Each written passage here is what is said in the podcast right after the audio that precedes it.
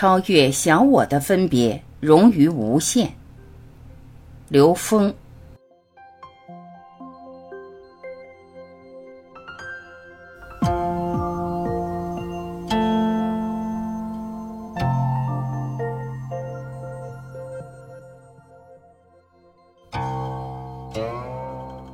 你的能量有多大，分别越大，伤害越深。我们的能量有多大？是看我们的心灵打开了多少，你的包容性有多大，爱心就有多大。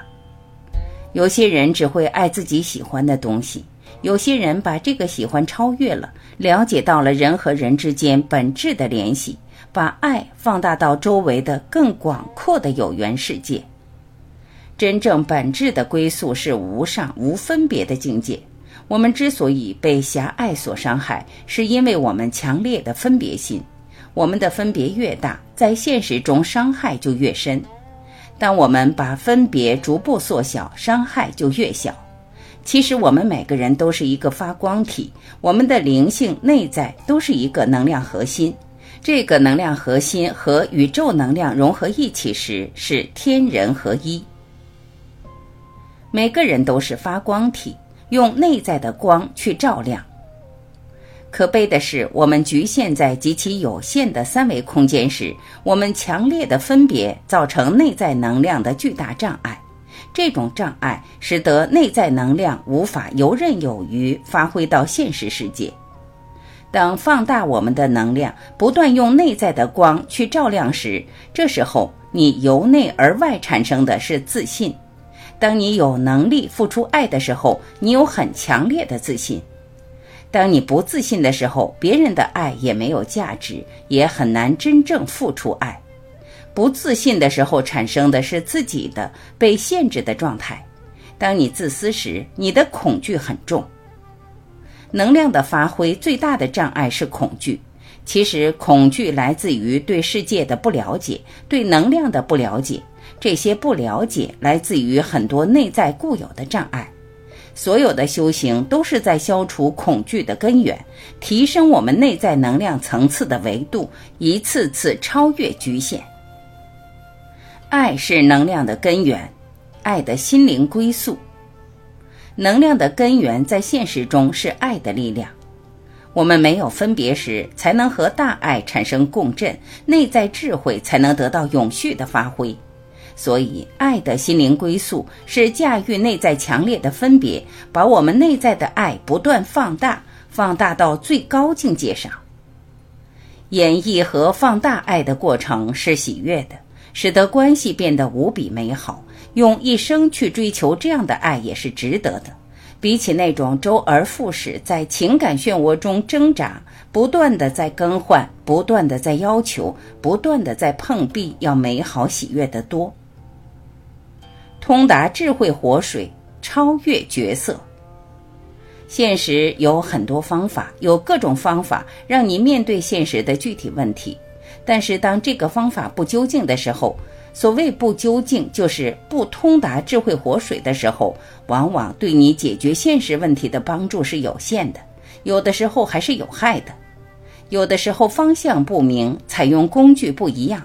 可能和你真正想要回归的境界是背道而驰的。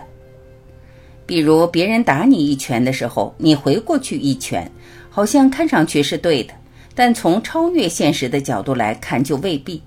在处理人际关系的时候，当我们不能超越这个关系是非的时候，不能从更高一个层次去看待关系的时候，往往处理起来就是情绪化的，最后造成两败俱伤的结果。当我们有了一个内在智慧的通道，给我们当下超越角色的力量时，才会知道这两个角色之间的关系和互动，才能把这个关系演好，化干戈为玉帛。当你打开心以后，活水流动于所有人事物之中。最高的源泉和我们现实是部分连接的，至于你能连接到哪一个层次，因人而异。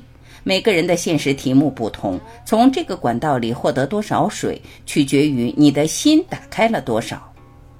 活水从最高智慧的境界来，当你打开心以后，就会明白，它的方向虽然是从最高来，却存在于现实中所有事物之中。就像天上下雨，这个水可以从河里来，也可以从空气中来，它无处不在。我们获得水的方式各不相同，但是我们知道，这个水本身是水，是纯净的，是一种智慧的化身。上善若水，真正的智慧就像水一样，无处不在。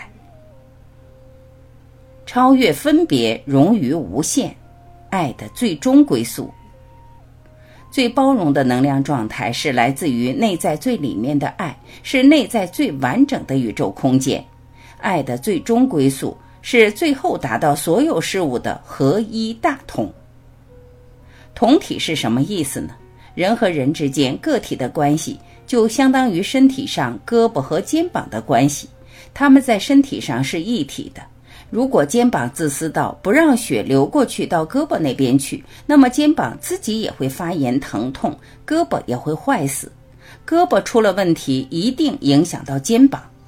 所以，其实我们整个宇宙是同体的，相互之间就是一体的关系。但我们人往往把每个个体过分强调出来，游离于整体外。以非常自私的心态来面对世界的时候，那就变成整体的变态，也变成个体的变态。只有当我们把我们的整体看作有机意识体，我们才能从本质上懂得如何去爱周围的世界。从这个意义上说，大爱是宇宙最终的归宿。